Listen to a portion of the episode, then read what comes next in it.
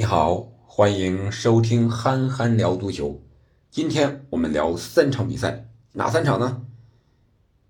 纽卡四比一切尔西，埃弗顿零比三曼联，布伦特福德零比一阿森纳。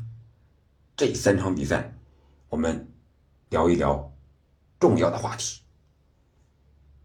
关于切尔西呢，我们重点聊一聊他。未能再四，你看啊，他前两场四比一热刺，四比四曼城，啊，这都进了四个球。而这场比赛呢，结果让纽卡干了四个，自己只进了一个，这输了仨。这是一层意思，未能再四。再一层意思就是，他离四场不败啊，也差了这么一场，是吧？英联杯人家还赢了一场，结果想四场不败。哎，今天就败在纽卡脚下了。再一个更大一点那就是争四，他现在距离还是非常非常之远的，排在第十，离第四的距离啊，我们看，虽然说一路北伐，但是这个北上难度还是非常大的。那这场比赛呢，我们重点聊一聊就是失误，谁的失误呢？老将迪亚哥席尔瓦的失误，三十九岁的年龄。确实，在这个年龄段啊，踢英超的比赛，持续的首发打满全场，失误是可以理解的。我记得前期节目我说过，我自己三十岁之后一过年再去场上踢球，这失误感觉马上就多了。哎，这将近四十的人了，我们看 C 罗，我们看梅西，再看迪亚哥席尔瓦，谁也熬不过岁月。你看这场比赛，迪亚哥席尔瓦第二十五分钟。有一个解围球是吧？面对逼过来的这个呃纽卡这个队员是是是这个安东尼戈登呢还是谁来？好像是安东尼戈登，在这个角球区这个位置，第二个希尔瓦已经护住球了，准备大脚解围啊，结果半算了，这个球就从球上滑过去了，脚没踢到球，给了对方一个角球啊。当时解说的时候，我也在想，这种失误在第二个希尔瓦的看来是十分罕见的。结果利用这个角球，乔林顿一个头球险些就破门呀！那个乔林顿只要把这个球打正，肯定就进了。结果他想多了啊，直接一个摆头，擦着立柱出去了。这是迪亚哥席尔瓦的第一个非常明显的失误。那第二个失误呢？他直接就送了人家一个球啊！第六十一分钟，第二个失误。在这之前六十分钟，人家刚利用一个运动战的一个边路传中，戈登的传中，然后。对方的六号拉拉塞尔斯在禁区之内的一个头球，将这个球比分改写为二比一，继续反超。结果回过头来，切尔西还没弄明白怎么回事呢，这个球又失误又丢球了。这个失误是谁呢？还是迪亚戈席尔瓦？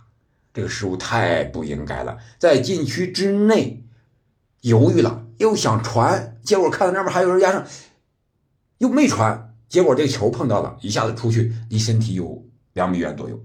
哎，这个时候，乔林顿就把这个球拿到禁区之内，直接一脚爆射，哎，晃过了门将。你说说，这个迪亚哥的这个失误，导致他本场比赛的一个评分只有五点八分，这个是最是致命的失误。他失误了，没人给他补门去，而那边拉姆斯戴尔阿森纳那场比赛啊，失误了，是赖斯去补门了，在门线上，要不然拉姆斯戴尔。我们一会儿说到阿森纳的时候再说一说。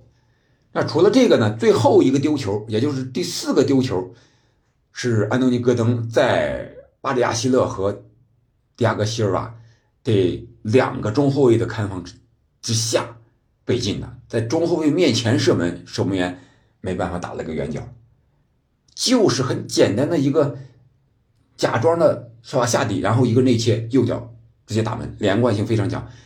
晃过了迪亚哥西，呃，这晃过了巴迪亚希勒，然后这边迪亚哥西瓦没有补上来，就是老了慢了。我觉得这是迪亚哥席尔瓦个人也可以看出这场比赛全队为什么切尔西没能再进四个。当然，你连续的几场比赛进四个想戴帽，估计这个也很难啊。这个有运气的成分，但是更多的是我们看数据啊。前两场比赛对热刺和对曼城，切尔西射门都是十七次，而这次他的射门数只有七次，是前两场的零头，七次四次射正进一个，是吧？斯特林的一个直接任意球很漂亮，但是啊，你只有四次射正，你保证次次都打进球门吗？而前两次是十七次，啊，一次是九次射正，一次是八次射正，各进了四个球。所以说，切尔西这支球队，我们说他现在越来越好，但是他还没有到一个非常稳定的一个高度上，啊，可能还需要一定的起伏。这个赛季，我觉得他可能到前六，或者说。前六多一点点，这个名次可能对他来说是更合理的，不能要求太高了。然后我们再看看第二场，第二场就是我们要说的哈弗茨投爆塔哥呀。哈弗茨我们都知道是吧？呃，从切尔西花重金引进来的，而且前几轮十来轮吧，这个塔哥一直让哈弗茨打，基本上是首发吧。基本上不全是啊，也有这个替补的。而这场比赛呢，呃，塔哥除了哈弗茨这个疑人不用，用人不疑之外，还有就是一个拉姆斯戴尔这一块是不得不用，因为戴维拉亚这个不能出场。可以看出来，这两个球员的表现证明了塔哥用人是比较准的。为什么？拉姆斯戴尔那种失误是吧？刚才讲了。这个失误没丢球是靠赖斯，除了这一个，还有一个是不是手抛球也给了对方一个球？失误不止一次，不止两次。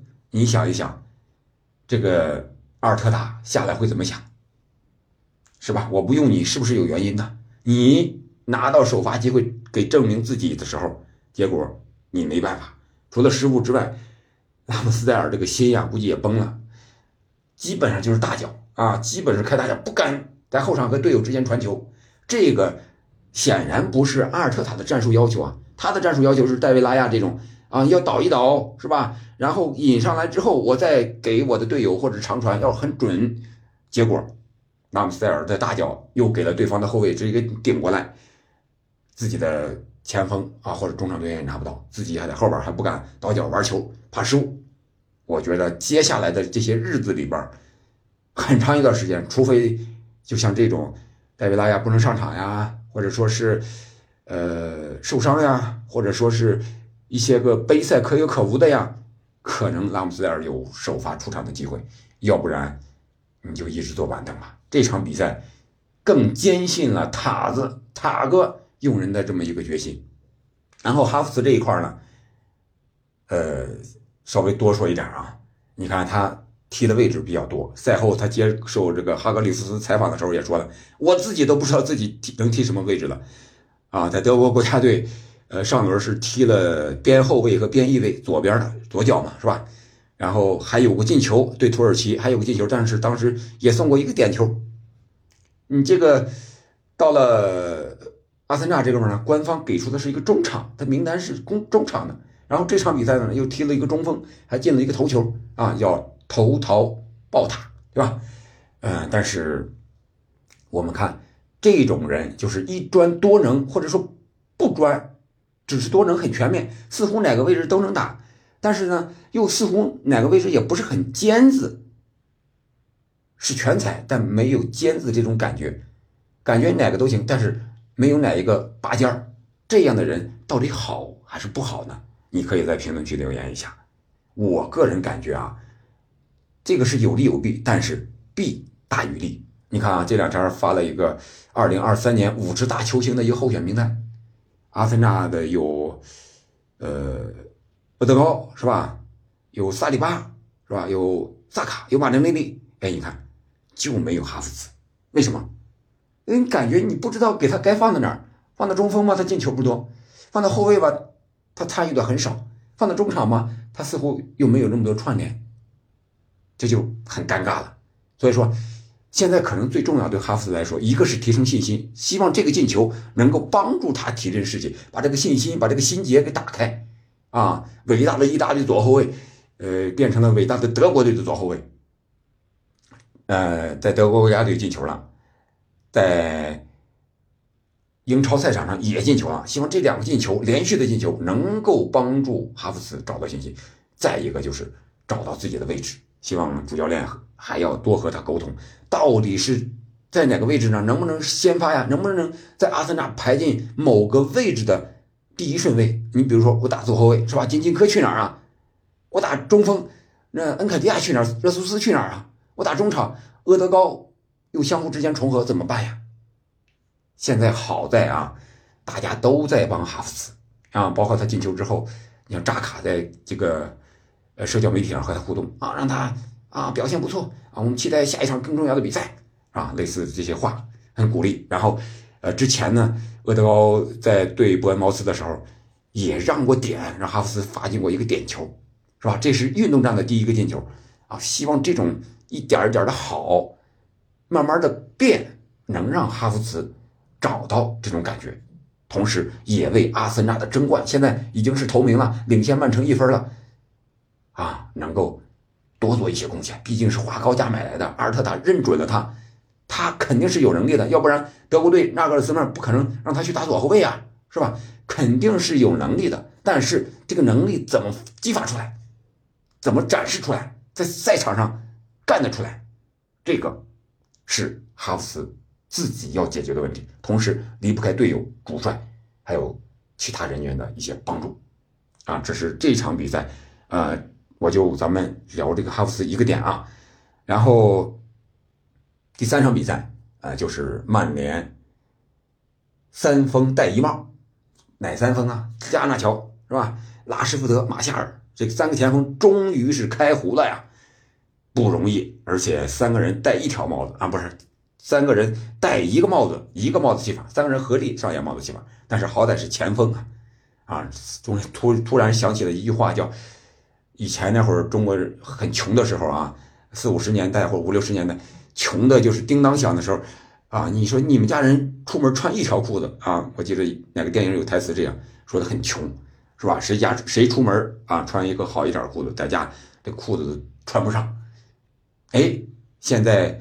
曼联这个前锋就有点这种窘相啊，好在是三个人合力戴个帽子。先说加纳乔这个进球吧，这三个进球咱们就围绕这三个进球说。呃，这三个进球呢，首先都打的是右路，然后是发展到中路或者是左路阿什利昂这点，然后再进球。你看，第一个进球是开场三分钟不到，或者说是两分零三秒啊。这个谁啊？加纳乔的一个凌空倒钩，像极了鲁尼，也有人说像极了尤文那场 C 罗的那个欧冠的进球。但是这个进球是很漂亮，但是之后呢，我看加纳乔表现真的也有射门啊，也有抢点，但是都没有进，突破也不是很犀利。除了这个进球，加纳乔表现的并不是很好。但这个进球是怎么来的呢？呃。当时也是在打右路，或者说，在这个进球之前，曼城拉什福德和达洛特已经在右路有过想配合，但是没有成功的一个机会，呃，让埃弗顿把这个球解围了。解围之后，马奎尔又把这个球顶下来，然后本场比赛表现非常出色的这个小将后腰六号位的梅努拿到之后，然后传来倒去的，呃，到了林德洛夫这儿，林德洛夫直接。大脚找到右边路的拉什福德，这个时候呢，达洛特的作用非常关键。他先是往内收跑啊，跑到中路这块把这个米克连科给吸引到中路，然后大片的空当给了拉什福德。拉什福德拿到球之后，然后达洛特在突然之间的前插，然后这个时候拉什福德的一个啊顺应的一个传球就到了，然后达洛特看着这个后点。就传到这个呃球的后点了，然后这个时候呢，加纳乔是看到了，赶紧回去准备倒钩。然后阿什利扬也是老将，三十八岁，确实也老了，看到球过来了，但是可能头脑反应不过来了，追不上了。等他回过头来再判断这个落点的时候，加纳乔已经到位起跳进了，就是这么一个过程。右路打的是非常的坚决，这是第一个球，然后。第二个球呢是五十三分钟的一个点球，这个点球怎么来的呢？也是在右路打的，啊，就是曼联进攻的右路，是埃弗顿防守的左路。这点球进球之前，双方在这儿争了有这么两个来回啊。这个无论是马奎尔对对方米克连科呀，还是对方对拉什福德这个犯规，呃，这个裁判都没吹，很鼓励进攻啊。最后，然后马奎尔上去到中场还没等回来的时候。呃，埃弗顿发动进攻，被林多多夫解围，又是解围到梅努这儿。梅努把这个球传给了还没来得及回防的在中场的这个马奎尔。马奎尔拿到球之后，给到中场偏前中间一点的毕费。这个时候，毕费发挥的作用啊！毕费把这个球啊直接就分给了中路。这个时候还是马夏尔，马夏尔就是比阿什利杨要年轻要快。结果这个球。带到禁区线之内一点点，阿什利杨伸脚想断，结果没断到球，断到这个马夏尔的脚了啊！一开始这个主裁还是给了马夏尔的一个黄牌，骗他假摔，结果 VAR 介入，黄牌取消，点球。阿什利杨，曼联的旧将，哎，送点也是个回馈一下，是吧？老单位吧。这是这个点球，然后，呃，拉什福德主罚进的。打了一个上角啊！当时毕费啊，拿好球给了拉什福德，让他进，这也是一个让点的故事。古有孔融让梨，今有毕费让点啊！这个挺有意思。拉什福德打的是很坚决，打了一个上角啊，这球二比零了。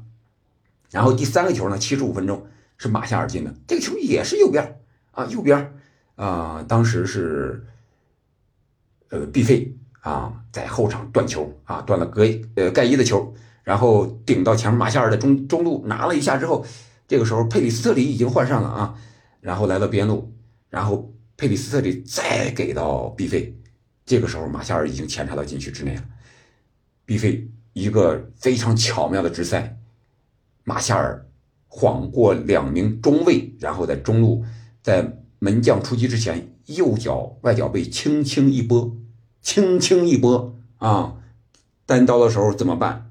要角度，要冷静啊！不要激情爆射。三比零，三个前锋全都进球。可以说这场比赛，曼联赢的并不典型。为什么？首先在这个数据上讲，你能猜到埃弗顿多少脚射门吗？你猜一猜，大胆的猜，二十四脚射门，但是射正太差了，六次射正。曼联。九次射门，四次射正，三个进球，啊，这个多多少少有一些运气的成分。如果埃弗顿换成任外稍微前场靠排名靠前一点的球队，我觉得曼联今天是难逃一劫呀。控球率，埃弗顿也稍微高一点啊，当然是埃弗顿的主场想拿下这场比赛，可惜他们的进攻效率确实是太低了，没有办法。曼联现在是排在了第六。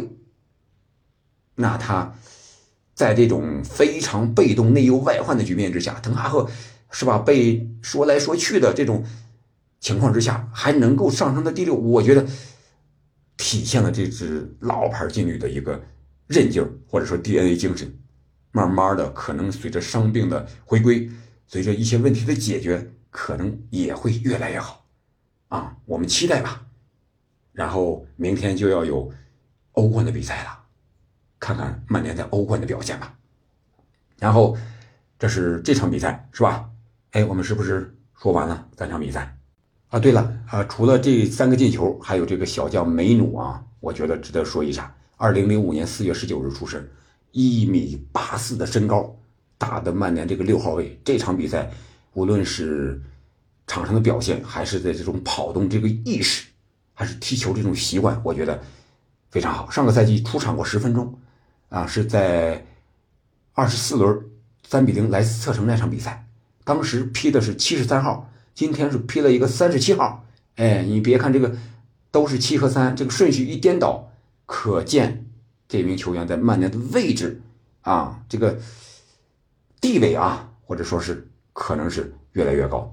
他前段时间是因为有伤未能出场，这场比赛他出场之后，我觉得他比拉姆阿姆拉巴特踢的要好。阿姆拉巴特。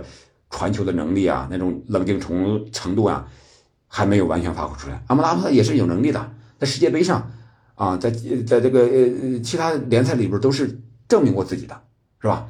所以说，阿姆拉巴特也好，梅努也好，这些人的一点点的找到状态，对于曼联来讲，嗯，是一件好事情。好吧，今天咱们就聊到这儿，这三场比赛，感谢您的收听，我们下期再见。